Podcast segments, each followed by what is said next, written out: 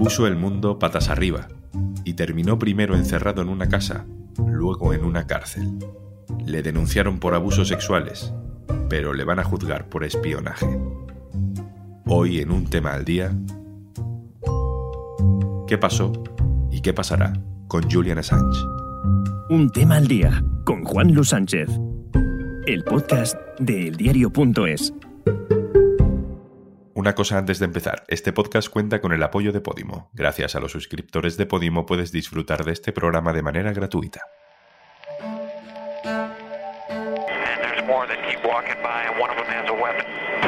Estados Unidos está a punto de conseguirlo. Con Obama, con Trump, con Biden, Washington lleva jugando al ajedrez más de una década para dar jaque mate al hombre que cambió la noción de transparencia, que revolucionó los flujos de información, que agitó también al periodismo y que, como consecuencia, lleva recluido desde 2012. La justicia británica acaba de dar luz verde a la extradición de Julian Assange a Estados Unidos. Allí le tratarán como a un enemigo del Estado. Vamos a repasar esta historia con mi compañero especialista en información internacional, Javier Biosca. Hola Javi. Hola Juan Lu, ¿qué tal? Si Reino Unido entrega por fin a Assange a Estados Unidos, ¿qué va a pasar con él? Estados Unidos acusa a Assange de haber violado su ley de espionaje por haber publicado secretos diplomáticos y militares en 2010 a través de la plataforma Wikileaks. ¿no? Entonces, en concreto está acusado de 18 cargos relacionados con espionaje y uno por fraude y abuso informático. Y todo ello podría sumar una pena de 175 años de prisión. Muchos de esos cargos que se le imputan son por aquellas primeras filtraciones de 2010, que fue el año de la irrupción definitiva de Wikileaks.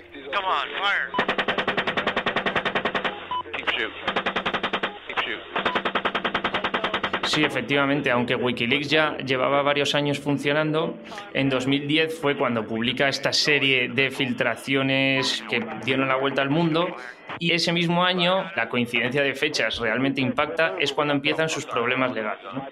En abril de 2010, Wikileaks publica el famoso vídeo de asesinato colateral en el que se ve cómo dos helicópteros de combate estadounidenses abren fuego contra un grupo de iraquíes que realmente no presentaba ninguna amenaza, ¿no? Y entre ese grupo estaban dos periodistas de Reuters. Además, cuando llegó una furgoneta para asistir a los heridos, pues los helicópteros atacaron de nuevo a, la furgoneta. Luego, meses después, en julio, se publican los diarios de guerra de Afganistán, que son decenas de miles de documentos secretos que revelan bueno, asesinatos de civiles en operaciones de la OTAN, aumento de ataques de talibán que las autoridades estaban escondiendo y otro tipo de revelaciones. ¿no? Y luego, en octubre, se publican también eh, miles y miles de documentos sobre la guerra de Irak que destaparon la cifra real de víctimas civiles torturas brutales en cárceles estadounidenses gestionadas por Estados Unidos en Irak y otro tipo de abusos. Además, a todo ello se suma también la publicación de miles de telegramas diplomáticos redactados desde embajadas de todo el mundo y que tuvieron un gran impacto político pues, en los diferentes países a los que afectaban. Y en España tuvieron su impacto también porque hubo presiones al gobierno de España para obstaculizar la investigación por el asesinato de José Couso en Irak a manos del ejército estadounidense. Dices que en ese mismo año, en 2010, es cuando empiezan los problemas legales para Julian Assange, pero el golpe legal a Assange no le viene de Estados Unidos ni de temas relacionados con sus revelaciones, ¿verdad? Así es, vienen en 2010 y vienen de Suecia. En agosto de 2010, en medio de estas inmensas filtraciones, Suecia abre una investigación contra Assange por una supuesta violación y acoso sexual. Entonces es interrogado por la policía en Estocolmo y él niega las acusaciones. Pero unos meses más tarde, en noviembre, Suecia eh, ordena el arresto internacional a través de Interpol. Y en diciembre, Assange se presenta ante la policía de Londres y es donde se celebra un primer proceso de extradición para ver si Assange es finalmente enviado a Suecia. En esa primera sesión queda en libertad bajo fianza pero finalmente la justicia británica aprueba la extradición de Assange a Suecia, él recurre todas las instancias posibles a esa extradición sin éxito y es entonces cuando la extradición a Suecia parece inminente.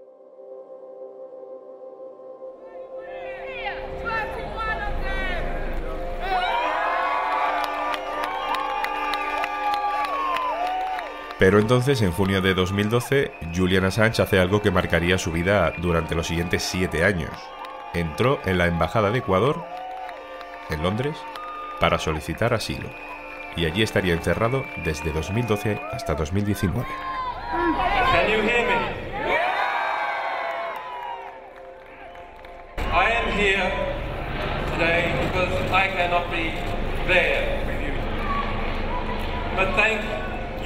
Javi, ¿por qué Julian Assange se queda tanto tiempo encerrado en esa casa no tan grande de Londres que es la Embajada de Ecuador? El argumento de Assange y su equipo es que toda la investigación de Suecia es una maniobra para que finalmente sea enviado a Estados Unidos, que es realmente el gobierno que le busca por aquellas filtraciones de las que hemos hablado antes.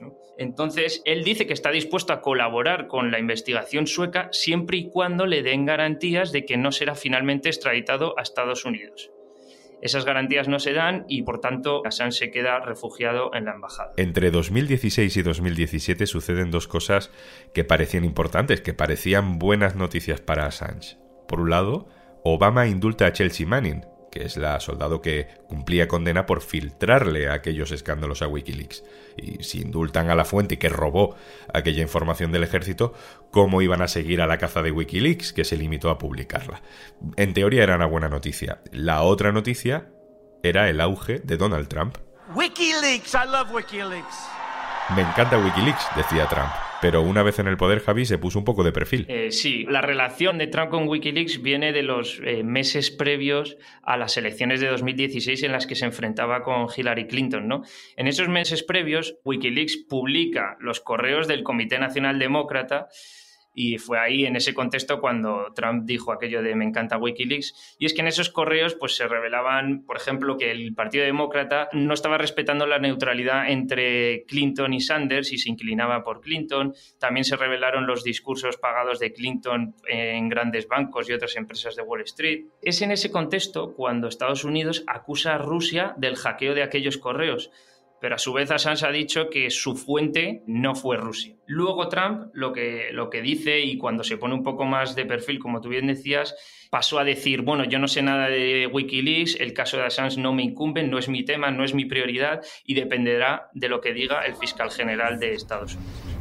Uh, I know nothing about WikiLeaks. It's not my thing. I know there is something having to do with Julian Assange and uh, Mientras tanto, ¿qué ocurre con el caso de Suecia? Bueno, el caso de Suecia va y viene, se reinicia la investigación, se vuelve a suspender y así en varias ocasiones. En agosto de 2015, la Fiscalía sueca retira uno de los cargos de acoso sexual porque ya ha prescrito y en mayo archiva toda la causa de violación por la dificultad en el procedimiento porque, claro, Assange está refugiado en la embajada y no pueden seguir investigando, ¿no? Entonces, cuando él sale detenido de la Embajada de Ecuador en Londres, Suecia reabre la investigación pero para pocos meses después volverla a cerrar porque la, en palabras de la Fiscalía la solidez y la fuerza de las pruebas no permitían abrir una investigación y unos cargos contra Assange. No podemos saber si las acusaciones son reales o no, pero sí que podemos saber que el caso de Suecia ha sido utilizado por Estados Unidos para indirectamente intentar sacar a Assange de su escondite, para ir a por él. De hecho, formalmente, esto a mí es algo que siempre me ha llamado mucho la atención, no había ni un solo papel oficial en Estados Unidos eh, para incriminar o acusar a Assange hasta que de pronto, no hace tanto, se filtró un documento, ¿no, Javi?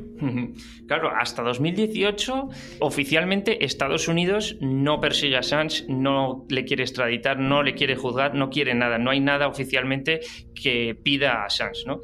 Pero, como decías, en 2018 aparece misteriosamente el nombre de Assange en unos documentos judiciales de Estados Unidos y es que aparece por error en relación a otro caso. O sea, eh, aparecen en unos documentos de un caso judicial en el que se menciona que Assange está acusado en otro caso. Entonces eso da a entender que efectivamente existían unos cargos secretos en Estados Unidos contra Assange y que se estaba preparando ese procedimiento. Y ahí ya Estados Unidos sale del escondite y pasa a la ofensiva, ¿verdad? Sí, en, en abril de 2019 Assange de pronto es detenido en la Embajada de Ecuador porque Ecuador retira la protección internacional al fundador de Wikileaks y esta detención se produce a petición de Estados Unidos, que en un principio dice que solo será juzgado por romper una contraseña de un ordenador clasificado y que la pena máxima es de cinco años. Pero bueno, meses después esa acusación se actualiza y acaba en 175 años de prisión. Y así llegamos a 2021 y a esta luz verde que da Reino Unido para que Julian Assange sea extraditado a Estados Unidos. Hay un relator de la ONU que incluso duda de que el juicio vaya a ser justo, ¿no, Javi? Sí, el relator especial de la ONU sobre torturas, Nils Metzer, y el equipo de defensa de Assange dicen que es muy probable que en caso de ser extraditado el juicio no sea justo, y esto es por el lugar donde se celebra. Es decir, el caso contra Assange está presentado en el distrito este de Virginia que es el lugar donde tienen su sede multitud de organismos de seguridad nacional e inteligencia de Estados Unidos. ¿Qué pasa? Es un distrito muy pequeño en el que viven muchos trabajadores de estos organismos, con lo cual la composición del jurado es más que probable que eh, tenga a estos miembros de la seguridad nacional, con lo cual es más que probable que haya una condena. En palabras del relator especial, decía que el 85% de la población de Alexandria, que es la ciudad a la que pertenece este distrito, pertenece o trabaja en estos organismos. Dicen que esto es una condena segura. Pero bueno, eh, la decisión de la semana pasada del Tribunal Británico no es definitiva. La defensa de Assange ha dicho que quiere recurrir la decisión y el caso podría acabar en el Supremo Británico. Pues a ver qué pasa. Javier Biosca, muchísimas gracias por contarnos todo esto. Muchas gracias a vosotros. Y antes de marcharnos, ¿Sabías que Podimo es la única aplicación que comparte sus ganancias por suscripción con todos los creadores de podcast? Si te haces premium, cada vez que le das al play, estás apoyando a tus podcasters favoritos. Y gracias a ese apoyo, podrán seguir produciendo el contenido que te gusta. Entra en podimo.es barra al día y consigue 45 días de prueba gratuita para escuchar este y otros 3.000 podcasts y audiolibros exclusivos de Podimo. Esto es Un Tema al Día, el podcast del diario.es, con la producción de Carmen Ibáñez y Zascún Pérez. El montaje es de Pedro Godoy. El resfriado de Juan Luis Sánchez. Mañana, otro tema.